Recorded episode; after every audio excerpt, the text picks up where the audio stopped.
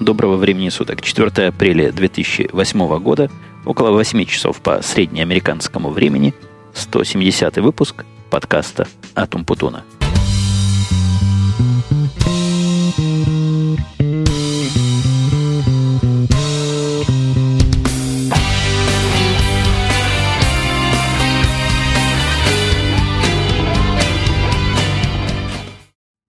Думаю, совершенно уже заметно, очевидно и понятно, что выпуск сегодняшний у нас опять выездной.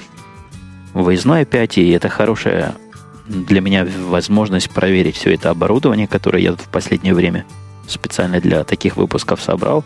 Ну, вот я им первый раз так в комплексе пользуюсь, поэтому, возможно, накладки, неточности и всякие проблемы. Буду время от времени чего-то тут двигать, чего-то крутить, хотя, скажу вам честно, крутить тут особо и, и нечего – вроде бы оно все должно работать, и вроде бы оно, во всяком случае, на вид все работает, все пишет, какие-то лампочки где-то бегут, и какие-то индикаторы что-то показывают.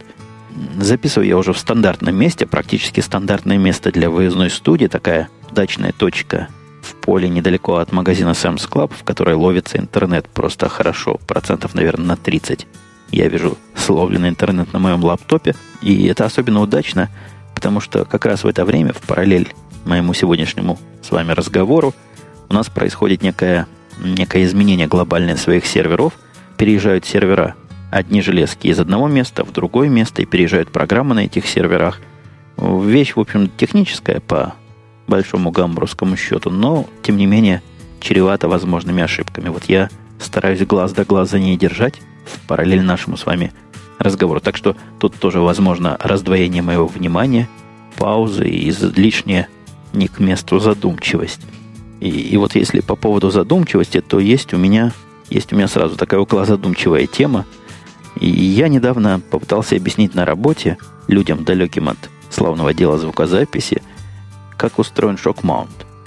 И я не знаю, насколько вы в курсе, шок-маунт такое подвесное устройство, куда вставляется микрофон с целью отделить его от окружающей среды при помощи подвешивания на веревочках, резиночках, ну, чтобы он не бился ни об какие железки таким образом изолировать его от колебаний окружающей среды, ударов по столу и всяких других возможных проблем.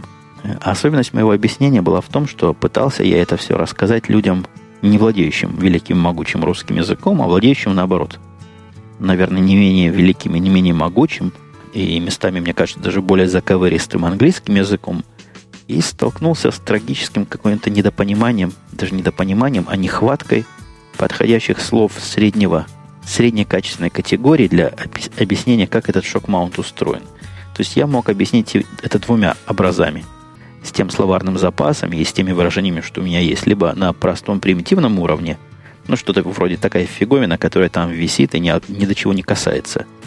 Либо на каком-то глубоком таком уровне, на э, разговаривая про суспенсоры, про подвески и про что-то такое сложное, непонятное простому обычному человеку, далекому от дела звукозаписи – а вот тот самый средний уровень, тот самый нужный в разговоре нормальных людей, которые не хотят ни упрощать, ни, ни усложнять, как-то у меня отсутствует. Вот я не понимаю, какие мне там слова не хватает, какие выражений не хватает, но это я не смог так объяснить, чтобы было и красиво с одной стороны, и понятно с другой стороны.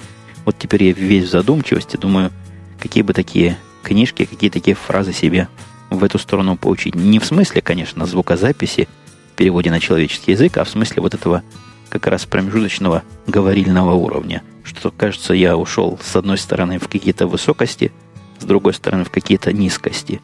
А средний уровень надо добирать.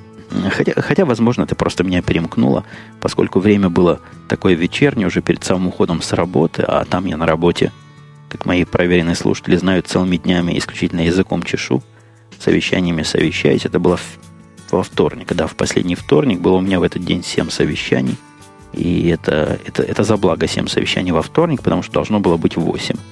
Причем каждое из этих совещаний планируется по часу. То есть, если глядеть на мой календарь, весь рабочий день так плотненько, аккуратненько этими совещаниями усыпан. И если я про перемкнуло, начал чего-то вам рассказывать, тут как раз по ассоциации меня недавно перемкнуло во время... Ну, это, опять же, было утром. Я подозреваю все эти перемыкания от недостатка сна или от, наоборот, какой-то заторможенности после рабочего дня – так вот, часов в 8 утра позвонили из одного магазина, где жена забыла оплатить свою карточку Там карточки магазины дают, типа кредитных, но они практически как кредитные, но их надо оплачивать тоже. Если с кредитными карточками, тоже я об этом не раз говорил, компьютерные технологии шагают вперед семимильными шагами, и можно на сайте оплачивать, можно иногда в простых случаях телефонно оплачивать, ну, по-всякому можно оплачивать, то вот у магазинов, у разных эти карточки, оплачивать надо руками, именно почтой, именно бросая это, сначала надо написать чек, приложить к нему эту бумажку, бросить чек э, в конверт, все это дело заклеить и послать. Понятное дело, что остается это в самом низком приоритете и зачастую под кучей других дел на столе забываются.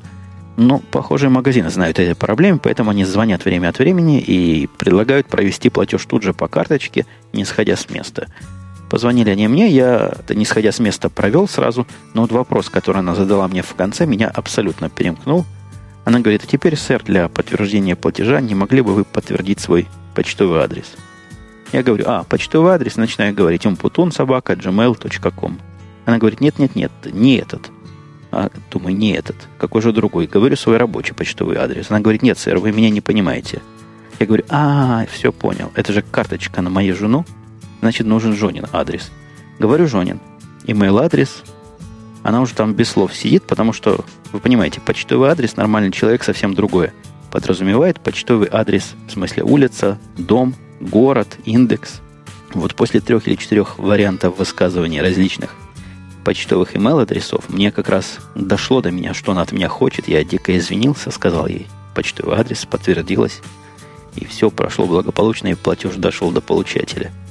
Я думаю, вот этот кусочек, эпизодик про почтовый адрес можно отнести к разделу «Странное». Если мы начали трогать «Странное», на сайте, на сайте Radio T, сайте проекта, в котором я тоже активно участвую. И напомню, завтра на этом сайте radio-t.com, не на этом сайте, но путем этого сайта каким-то определенным техническим образом будет происходить запись и трансляция подкаста. Приходите на radio-t.com в раздел «Инфо», прямо слэш «инфо» напишите в браузере.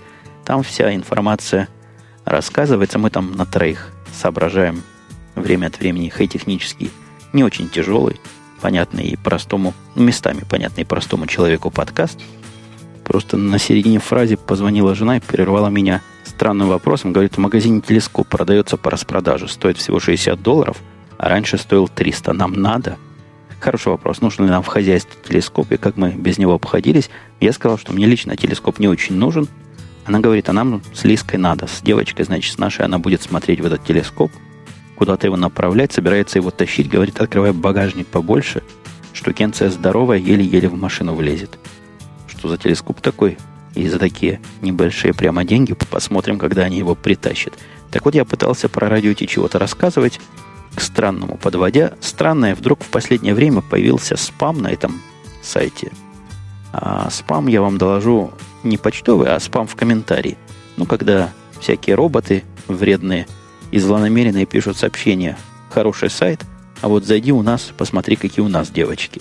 Такие сообщения, чтобы с первого взгляда, если бегло их просматриваешь, можно было подумать, что человек писал, хотя никакого человека там и близко нет, пишет робот, выбирая из фраз. Спама такого на русском языке, наверное, процентов 20 и процентов 80 на английском языке. Но ничего снова в спаме в блогах нету. Собственно, радио Ти сайт, он на блоговом движке сделан – но вот в этом случае, что совершенно было странно, это взрывной рост. И я не знаю, то ли в каких-то местах популярность этого сайта выросла, то ли какие-то его поисковые движки стали лучше индексировать. Но если раньше я в день находил, ну, десяток, второй, третий, в самый тяжелый день, может, 30-40 спамовых сообщений, не то, что находил руками, у меня там система стояла, где всякое сообщение, которое пришло первый раз от автора нового, требует обязательного подтверждения.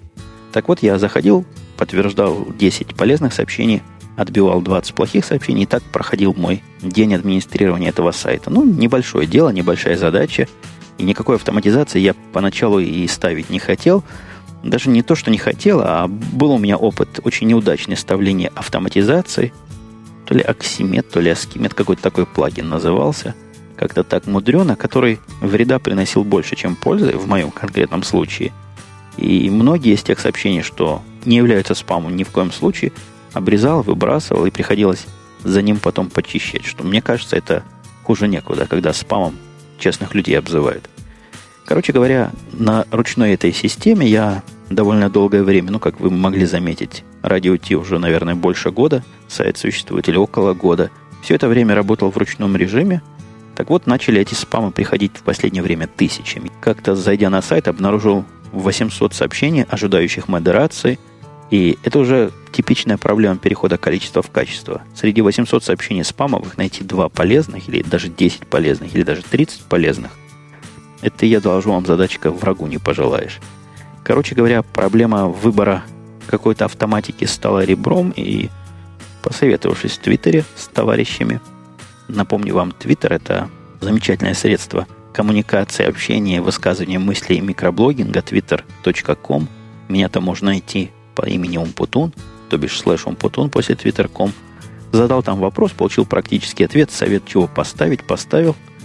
И красота – Поставил средство, которое многочисленными способами пытается определить спам, но, видимо, сделано по-уму, сделано хорошо, и ничего плохого пока оно не пропустило, и ничего... Один раз оно хорошее, одно занесло в спам, но там было такое хорошее, что я бы подумал три раза, хорошее оно или нет.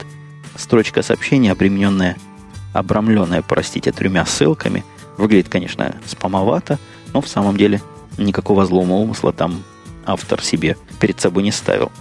И что обидно, после установки этой автоматической системы я хотел потирать руки, поглаживать пузо, починать на лаврах и смотреть эти тысячи сообщений, которые она будет каждый день удалять.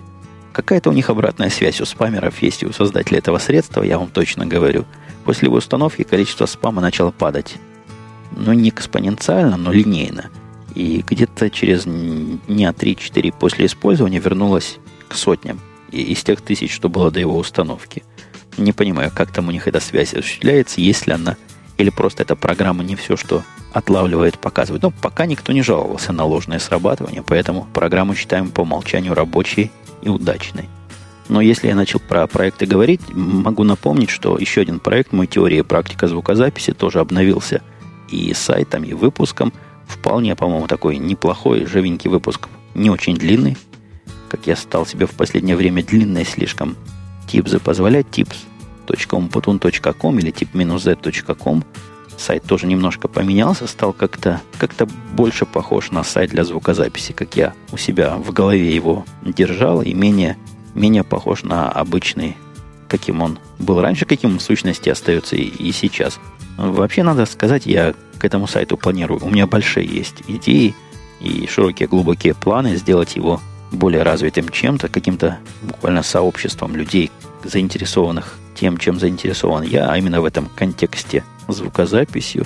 И кроме самих подкастов, может быть, там будут результаты тестирования, какие-то результаты аудиотестирования, описание аппаратуры, вики, форум, может, какой-то прикручу. Хотя полезность форума мне сильно и сильно под вопросом. Короче говоря, поживем увидим, найдется время, найду чего там подкрутить и чего там улучшить. И если плавно-плавненько пойти дальше по подкастерским и около подкастовым темам и около сайтовым темам, я должу вам и доведу до вашего сведения, что на сайте podcast.umputun.com, который является, как все уже, конечно, знают и помнят, основным сайтом этого подкаста, основным сайтом этого проекта, там тоже маленькое обновление, которое, конечно, без подсказки не найдешь. Я немножко поменял список правильных подкастов, поменял его двояко. Во-первых, убрал всех подкастов, которые либо мертвые, либо полумертвые, не выходящие вообще или не выходящие с достаточной для меня регулярностью. И добавил несколько новых подкастов, которые смог вспомнить, которые я слушаю либо постоянно, либо время от времени. И вот не примену добавить сегодняшний свой выпуск так рекомендации и сказать пару слов о том, что же я, собственно, добавил. Возможно, кому-то это покажется полезным. Ну, во-первых, два блатных подкаста «Кадры» и «Радио Ю» добавились. Они не только по блату, кто знает, тут понимает, в чем тут блат, но и по сути. Я их действительно слушаю. Иногда не полностью, иногда время от времени. Они оба какие-то длинные-длинные, хотя про длину не мне жаловаться. Но, но по-любому подкасты достойные и вполне по праву в этом списке правильных подкастов сидят. А эти мысли подкаст я туда тоже добавил. Подкаст, который, мне кажется, один из немногих, да, чуть ли не единственный подкаст на хай-технические темы, который ведется одним человеком в режиме монолога, ну вот как я, как ваш покорный слуга это делает, но не на жизненные темы, хотя и жизнь он тоже иногда затрагивает со всех сторон, а на темы компьютерные, железячные, программные, на всякие айтишные темы, то есть они не очень специализированы и доступны для понимания, наверное, большинству моей аудитории. Рекомендую подкаст, интересный, слушается приятно, качество звука тоже вполне и вполне на уровне. Так что рекомендация лучших подкастоводов. Подкаст Хабракаст туда тоже попал. Он немножко тоже блатной. То есть я косвенно участвовал э, в задумке этого подкаста. По-моему, я первый высказал его идею, которую ребята подхватили из моих дрогнувших рук. Ну, и не было шанса, что я его когда-то буду сам записывать. Высказана была мною идея, и со временем она сильно изменена и сильно раз, развита авторами. Там есть, конечно, проблемы. Есть проблемы и с качеством звука, и со всяким еще кое с чем. Но, тем не менее, подкаст вполне заслуживает заходить в правильный подкаст и попал в наш с вами списочек. Ну и последний на сегодня это подкаст от Аусиняо. В отличие от сказанных двух выше, он никакой не компьютерный, обычный человеческий разговорный подкаст, но где-то вот такого стиля, как вот этот, который вы сейчас имеете удовольствие прослушивать. Там тоже нормально все вполне, и голос нормальный, и манера речи, и самое главное, материал любопытный. Я с удовольствием несколько выпусков прослушал, даже было, я уж не помню, что я там познал, но помню, что было что-то познавательное. Короче говоря, тоже в список рекомендаций. Вот на этом, на этом мой список рекомендаций на сегодня завершен. И, пожалуй, подкастерско-внутренней разборки темы тоже завершены на сегодня. Я хотел вам тут пожаловаться. Давным-давно на заре своего подкаст творчества, подкаст вещания. Кстати, тут многие, прослушивая мои старые подкасты, удивляются тому, как я раньше звучал, как я звучу сейчас. И когда кто-то кого-то ругает, я уже несколько раз видел такой довод – дайте нам записать 100 подкастов, мы тоже будем звучать как Умпутун. Вон, послушайте, как он в самом начале звучал. Ну, дорогие мои, я вам сразу сам себя перебью, и хотя это ни в каких темах не было, вы не сравниваете зеленое с горячим. В то время, когда я это делал, спросить-то мне было особо не у кого, и как-то этой информации никто особо и не делился – все эти секреты мастерства почерпнуть было ну, абсолютно только на собственном опыте, на собственных ошибках, ну и, конечно, советы коллеги Бобука, коллеги по моему подкасту Радио Ти. Кстати, мы тут с Бобуком и с Янки после пьянки, это я вам выдаю служебную тайну внутреннюю, собираемся либо в субботу, либо в воскресенье, то есть либо завтра, либо послезавтра записать тут на троих шоу. Я не побоюсь даже слова сообразить на троих шоу – может быть, даже устроим это шоу в прямом эфире. Но следите за объявлениями в Твиттере, там все будет у меня про это рассказано. Так вот, когда я записывал, когда я начинал, никаких ресурсов, никаких людей, у кого можно было бы это дело подробно выяснить, и которые своим знанием бы со мной делились безвозмездно, то есть даром, за исключением упомянутого Бобука не было. Все это был опыт и ошибки, ошибки, опыт, но вот так потихонечку и дошел своей головой. Вы, дорогие мои, идите на Tips, и там найдете сразу многие готовые ответы. Так вот, этот аппендикс и это ответвление было по ассоциации с моими прошлыми подкастами. Да, давным-давно, месяцы и даже годы назад, годы и месяцы назад, а еще третьим образом, почти три года назад, я рассказывал, по-моему, о своем неудачном опыте покупки словаря для... Вот не помню, какой фирмы был словарь, по-моему, словоед был для Pocket PC как я пытался заплатить, и как от меня по-всякому деньги отказывались брать. Но мне возразят, три года назад электронные платежи еще были не развиты, ты еще вообще 19 век вспомнил. Я тут на днях тоже решил подобное сделать, и достались мне, ну, достались, в интернете случайно мой RSS-ридер навел меня на статью, как подключить словарь от Lingua к Mac OS X, к моей любимой операционной системе, к стандартному словарю этой операционной системы. Я по совету поэтому пошел, все выкачал, сделал, поставил. Красота и просто лепота. Хорошие словари, аккуратно сделаны. Понятно, как человек законопослушный, я понимаю всю сомнительность этой акции. Решил я купить лингва. Нету его пока для Мака, но думаю, куплю хотя бы то, что есть. Буду, во всяком случае, в своих глазах чист и не пиратен. Пошел к ним на сайт, попытался купить. Ну, вы думаете, это простое дело? Я уж думал, я Яндекс деньгами смогу заплатить. Фирма-то русская. Нет, Яндекс деньги они как-то мне не предложили, а предложили заплатить кредиткой. Ну, казалось бы, кредиткой кредиткой, ладно. Я даже был вполне готов показать им кредитку, которая у меня есть такая сомнительно для опасных всяких мест кредитка. А они страну опросят, а им надо по факсу послать копию своего паспорта. Причем как-то развернутую, а потом надо либо позвонить в эту контору, либо прийти туда с, с каким-то подтверждением чего-то, то ли с выпиской, с какой-то... Какие-то странные такие сложности. Может, я не там искал, может быть, у них есть какие-то более человеческие пути.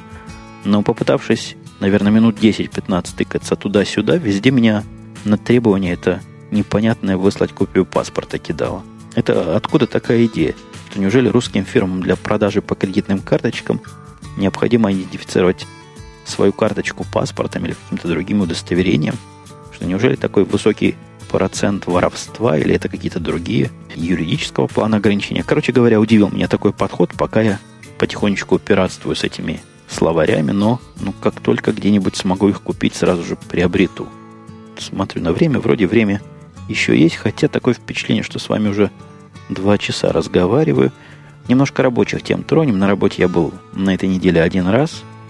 Сегодня так и не поехал. Да не особо и хотелось. Вчера до четырех часов просто сидел, работал. Всякие идеи свои проверял. Сегодня уже понятно с утра пораньше, куда ехать. В сонном состоянии. Не поехал. Но все равно пара интересных событий происходила, даже в мое отсутствие на рабочем месте. Во-первых, вот ту систему, о которой я, по-моему, вам как-то намекал пару-тройку недель назад, очередная гениальная система, которую я придумал. В прошлый раз она доказала свою работоспособность в таком потенциальном теоретическом плане, в тестовом режиме. А вот за эти дни, сегодня, можно сказать, я наконец-то зарелизил, то есть выпустил первую вполне рабочую версию. Ну, для тех, кто не знает, это программа для обработки в реальном времени большого очень объема данных, ну, большого миллиардного объема данных э, с жесткими условиями по задержкам, по производительности, по доступу, но со своими особыми требованиями. Все, информация около биржевая, около денежная. Так вот, сегодня систему эту запустил в эксплуатацию, пока на тестовом сервере.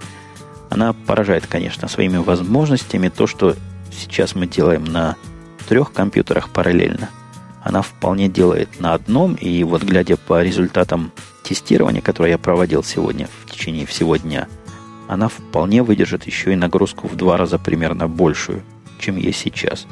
То есть мало того, что новая штука в три раза мощнее старой, так еще запас двойной по мощности есть, но все равно я тут не буду особо рисковать и пытаться все ставить на один компьютер.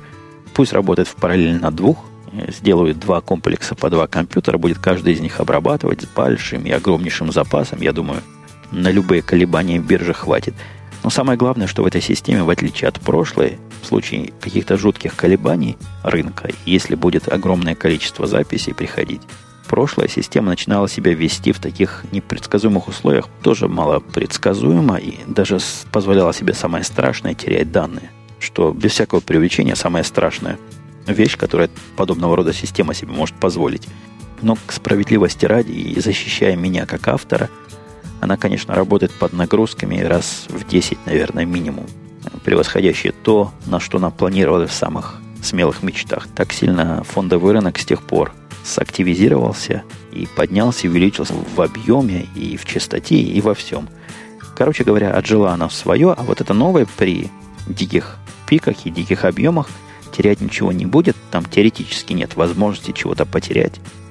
Конечно, теоретически возможность потерять всегда есть, но я такой возможности не могу себе представить, в какой ситуации оно произойдет. И даже если будет там в сто раз больше нагрузка, она всего лишь начнет работать медленнее. Медленнее понятие реального времени, то есть мгновенно, мгновенного прихода и мгновенной доступности результата размоется, она будет работать в так называемом виртуальном времени и будет записывать результаты со скоростью, с которой позволяет оборудование, пропускная способность диска и, и всякие другие железное ограничение, но терять, повторюсь, она ничего и ни в какой ситуации не должна. Я считаю эту систему своим большим достижением, прошедших, наверное, последнего месяца, где-то на всего месяц написания ее заняло. Аккуратненькая, такая элегантная, без лишних умностей и без лишних глупостей система вышла. Просто я горд собой.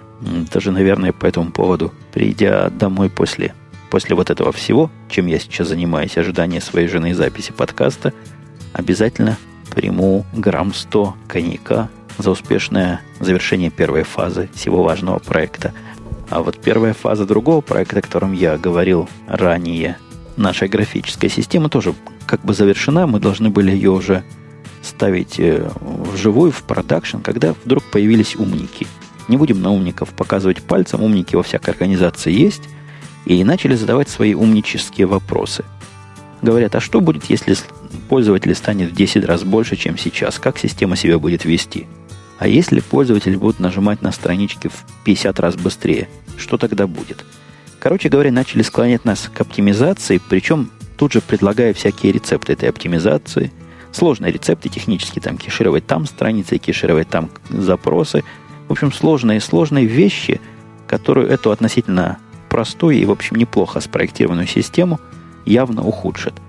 Мы с программистами сидели на это, смотрели с удивлением, потому что нарушение главного принципа, то, что работает, не трогай. Есть система, которая прекрасно аттестирована на тех количествах пользователей, что нам надо, и работает на том оборудовании, что у нас есть, никаких проблем не вызывает. И зачем ее, спрашивается, оптимизировать и улучшать архитектурно и программно под какие-то будущие вещи, которые будут или нет, это еще вопрос 33.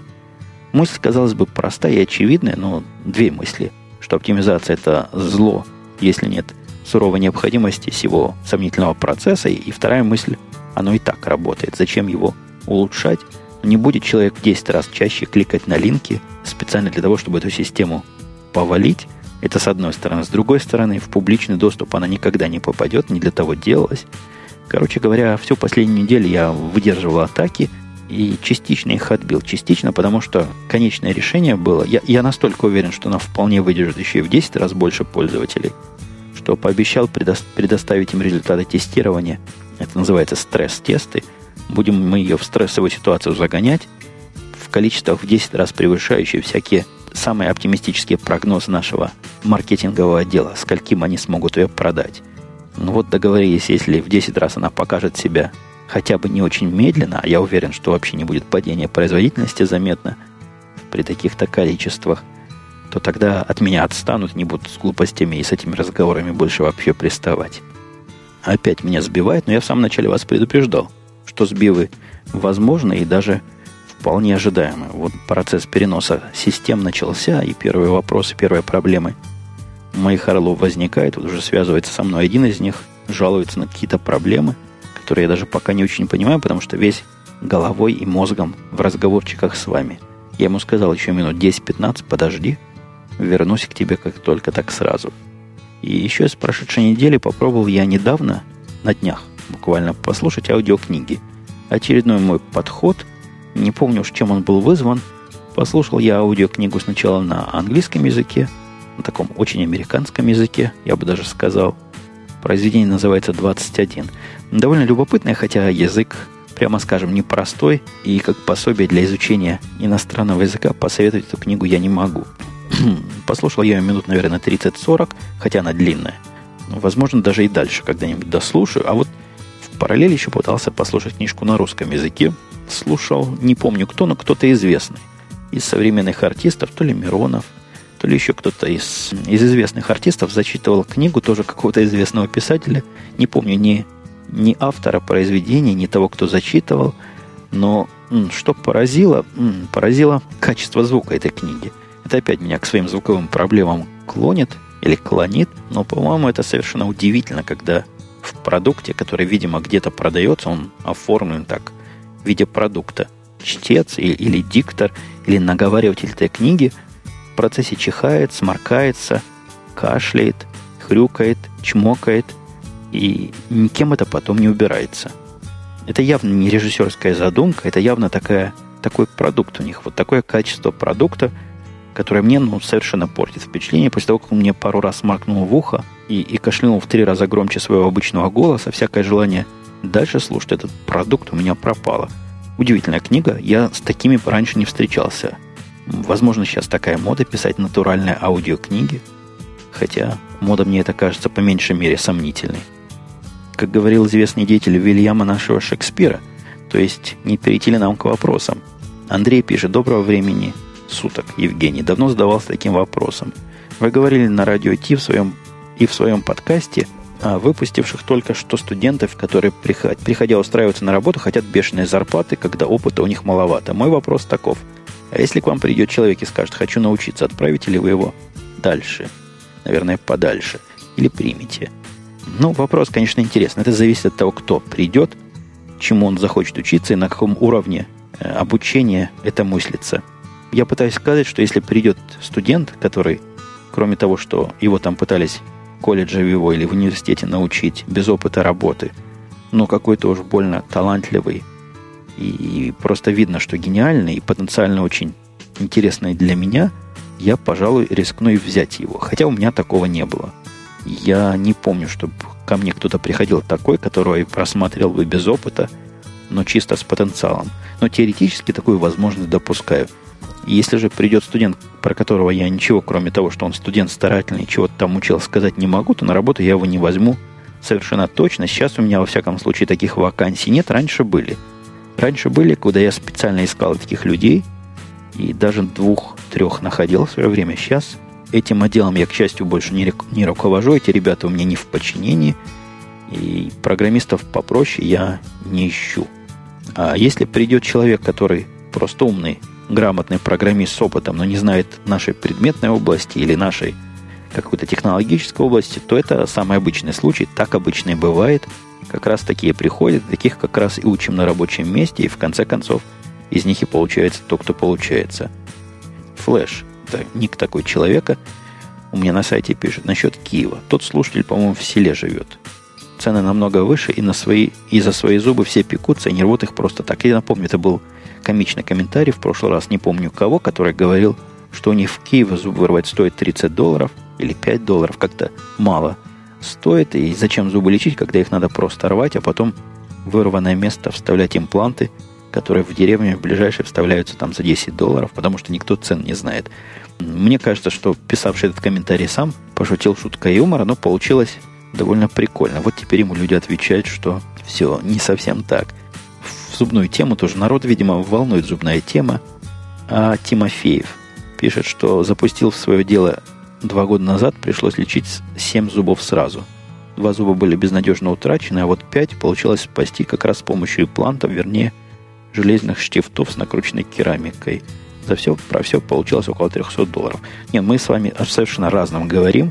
Планты и, и шрифты, которые туда вбиваются, это ну, две большие разницы. Они объединены, конечно, предметной областью. Они оба там в районе зубов, но более общего у них ничего нет. Я говорил про импланты. Это такая хирургическая операция, которая требует определенного предрасположения вас. То есть не, не на любой десне вроде бы ее можно делать.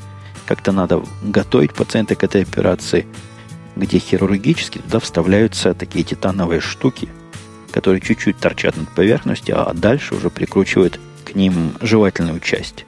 Операция в самом деле сложная, в самом деле дорогая, и после нее 9 месяцев это дело туда вживляется, чтобы стать как своим от 6 до 9 месяцев. И ты ходишь в течение этого времени, я не знаю, насколько, как регулярно, на осмотр процедуры. Они там пытаются антибиотиками тебя лечить, если вдруг какая-то инфекция заведется – и если вдруг отторжение намечается, как-то тоже с ним бороться. Короче, настоящая операция по вживлению одного в другое. Но это, это не забивание гвоздей или штифтов, вкручивание железных с керамикой сверху. От смежного человека. Пишет он доброго времени суток. Евгений, слушал, как вы удивляетесь цыплятам, вылупляющимся из яиц в стакане с водой и мотивируете их существование моральным разложением американской потребительской культуры. Ну, как он завернул. В самом деле я сказал, что красиво загнивают – никакого морального разложения я не констатировал здесь. Меня это позабавило, пишет человек смежный, так как я работаю в маленьком магазинчике на юге Украины, в котором таким яйцами мы торгуем уже около месяца. Правда, влупляются из них динозавры, и стоит это счастье около 60 американских центов. Так что в своем разложении мы догнали и перегнали Америку. С чем можете нас поздравить. Поздравляю. Украина тоже замечательно разлагается. Кстати, продается у нас, пишет дальше слушатель, более фантастические вещи. Например, бумажный павлин, который за сутки стояния в блюдце со специальной жидкостью обрастает цветастыми перьями. Поищите такое в Чикаго, мне кажется, ваша дочка будет в восторге. Да я сам от павлина, который от жидкости обрастает цветными перьями, буду в восторге. А яйцо это какое-то очень натуральное. Получился там цыпленок, какие-то сопля в какой-то слизи. Не знаю, так ли это задумывалось, или за доллар у них лучше не получается – но его приходилось вынимать оттуда и отмывать. Как-то он после вылупления у дочки к этому скользкому и липкому цыпленку всякий интерес пропал. Она его куда-то занесла, засунула в дальний ящик своих игрушек, и, и больше цыпленок не мелькает перед глазами.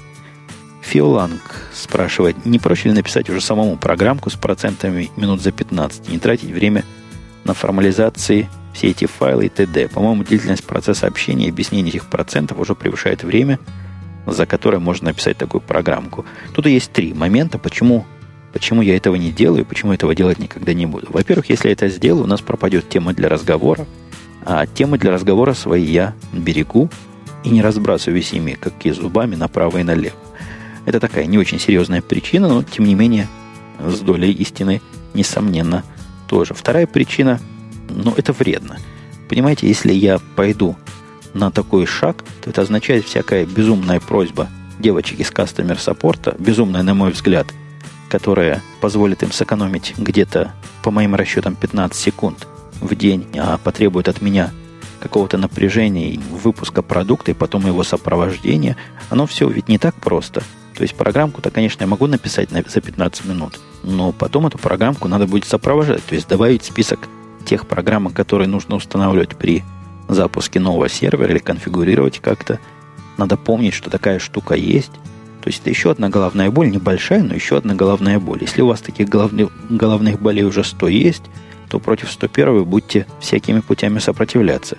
Ну и третий путь, после того, как я так активно объяснял, что это никому не надо – и программы, которые реагируют на, на негативные условия, то есть когда проценты, проценты плохие как-то кричать или как красным светом это подчеркивать и пытался всех заставить делать это глазами, руками и людьми, человеческими ресурсами, теперь пойти на попятную, ну просто это как-то лицо потерять. Поэтому решение вполне, при всей своей глупости отдать это индийцам написать и формализовать и сделать файл, оно вполне и, и вполне адекватное в этой ситуации. Вот у слушателя и Виктора еще один еще одно есть объяснение. Он пишет, что проблема процентов не, не столько проблема необразованности, пишет и Виктор Кей, сколько проблема хитрости. я работаю в проектном институте, где наиболее опытные инженеры ни за что не возьмут на себя чужую ответственность, даже если это вопрос элементарен. Этим они отличаются от неопытных инженеров, которые и страдают. Если ваши барышни самостоятельно определят процент соответствия, то в случае сбоя системы ответственность будет на них. Не доглядели. А так индусы напишут программу, он определит критерии работоспособности системы, они отчитаются о том, какого цвета транспарант зажегся на мониторе. Не очень я понимаю, на какой вопрос отвечает и Виктор, но тем не менее проблема процентов, мне кажется, проблема необразованности, проблема непонимания, а вовсе не проблема хитрости. Они, наши девочки, следят без привлечения за десятками всяких параметров, гораздо более, на мой взгляд, сложных и менее очевидных, чем проценты – и не пытаются их спихнуть ни на кого, а тут какие-то проценты спихивать. Нет, это, это явно как-то проценты в голову плохо входят. Что же касается ответственности инженеров, да, я тоже такой. Я сегодня был на совещании, и меня попросили дать свое разрешение на сброс одного из серверов. Сервер этот известен тем, что дает какие-то данные мне. Я сказал, такого ответа дать не могу, потому что сервер не мой, и что будет после его сброса, я не знаю, что будет, поднимется он потом или нет, я не знаю – Просто по-всячески играл в дурака и говорил, знать не знаю, я не я и лошадь не моя, ни да, ни нет сказать не могу. И так они от меня никакого ни да, ни нет и не получили, хотя мы раньше этот сервер сбрасывали по необходимости, он вполне поднялся, но кто знает, что будет в следующий раз. Нет, это действительно вопрос разграничения полномочий, раз, вопрос понимания границ своего знания и своей ответственности, и вопрос не лазения на чужие территории, куда лазить совершенно не надо, и тем, кто лезет, я бы сам бил по рукам и отучал бы от этой гнилой привычки. А у Синяу коллега-подкастер говорит, что умиляют объяснения для некомпьютерной аудитории. Если прослушать все выпуски, можно смело идти на собеседование в Google. Не программистом, но, скажем, менеджером среднего звена. Там тоже вокруг этого маленького шутливого замечания развернулась целая дискуссия. Ну, Конечно, я подразумеваю какой-то уровень понимания аудитории, с одной стороны, но с другой стороны, я совершенно точно знаю, что меня слушают, не поверьте, вы, дорогие мои слушатели с Хабра, люди, для которых компьютеры это что-то далекое, с которыми они на «вы». Верьте, не верьте, но такие бывают. Есть несколько таких слушателей у меня. Совершенно однозначная, совершенно проверенная информация. Так что умилительно, неумилительно я буду себе позволять такие аппендиксы для некомпьютерной аудитории все-таки делать. И Каша Манкович, или Манкович, наверное, Манкович, подводит итог вопроса на сегодня следующим комментарием. Умпутуна, если не секрет, сколько раз скачивают выпуск твоего еженедельного подкаста? Да и вообще, какая статистика скачивания на Арподе? Тут такая фраза сложная. То есть, если бы он остановился после первой части, я бы знал, что ответить. Если, останов... если привел только вторую, тоже знал, что ответить. А так как-то статистика еженедельного подкаста и тут же про Арпод. Арпод, я вам доложу, является вполне себе в последнее время, наверное, в последние полгода минорным источником скачиваний для подкаста и далеко не самым основным источником новой аудитории. В последний подкаст я специально зашел посмотреть, с Арпода скачало человек 800-900 всего. Это мало, совсем, совсем немного. И это немного, потому что я от слушателей потихонечку, помаленечку, всякими правдами и неправдами, ну, скорее правдами, чем неправдами, перевожу на другие места, где этот подкаст можно подписать и скачать. Ну и только самые закоренелые остались на Арподе, ну пускай. Пока остаются там, я до тех пор и выкладываю туда. А в принципе всякий подкаст выкачивается от 4 до 5 тысяч раз. То есть таким образом видите, что статистика Арпода тут не очень сильно играет, и это речь идет только о тех циферках, которые я могу посчитать и которые я могу доказать. То есть я точно знаю про всякий подкаст, он на четырех, в основном 4500, 4900, вот так получается на подкаст. Есть еще, наверное, процентов 20 от этого числа, которые я посчитать не могу, от 20, наверное, до 50. Потому что подкасты, это, насколько мне известно, загружают локальные сети. Есть несколько сайтов, которые у себя выкладывают. Есть даже пару сайтов, которые выкладывают его от своего лица. Видел я такое, связывался с ними. Пока не отвечают. Есть сайты, которые выкладывают вполне официально с моего разрешения, но статистики такой, которую я мог бы компьютерно получить электронно и прибавить электронно же к своей, не предоставляют. И я прикидываю так, что минимум 6 тысяч слушателей у каждого подкаста, может даже 7, 6,5-7, вот так давайте аккуратненько у этого подкаста бывает для каждого выпуска. И еще интересное число, я недавно глянул на новую статистику на Libsyn. Это тот хостинг, который мне уже практически два с половиной года предоставляет сервис выкладывания подкастов, обсчета статистик. Нормально предоставляет не на пятерку, но на четверку твердую, даже иногда на четверку с плюсом. Так вот, у них появилась статистика такая новая, кумулятивная. И по ней видно, что за все время, сколько я их использую, мои подкасты, которые там лежали, были выкачаны 850 тысяч раз. Ну, вы сразу не напрягайтесь, это не относится только к этим подкастам, относится и к подкастам еженедельным моим, экземплярчик которого вы завершаете где-то сейчас прослушивать, и подкастом «Радио Ти». Вот все это хозяйство скоро миллион будет. Миллион, по-моему, хороший праздник. А насколько скоро, тоже могу сказать. Там показываются и месячные темпы, и месячные темпы тоже растут хорошо. Если в месяце феврале, он маленький, конечно, был, но все равно в месяце феврале было где-то 60 тысяч скачиваний подкастов суммарно, то за март их было почти 90. Там кривулька красивая такая, растет все время вверх и вверх, вправо и вверх. Так что такими темпами еще пара месяцев, и мы тронем миллион. А миллион это, конечно, какой-то праздник, который надо будет праздновать во всех средствах подкастерских и устроить всеночные и непрекращающиеся гуляния. Ну вот, пожалуй, на, этом, на этой оптимистической ноте я завершу сегодняшний выпуск. Попрошу прощения еще раз за выездное качество записи, но вы понимаете, включенная машина, включенный мотор, все вокруг шумит и гремит – я постараюсь сделать с этим все, что могу, но, тем не менее, что получится, то и получится. Все, пока. До следующей недели. Надеюсь, будет нормальная, обычная студийная запись. И тогда мы с вами услышимся.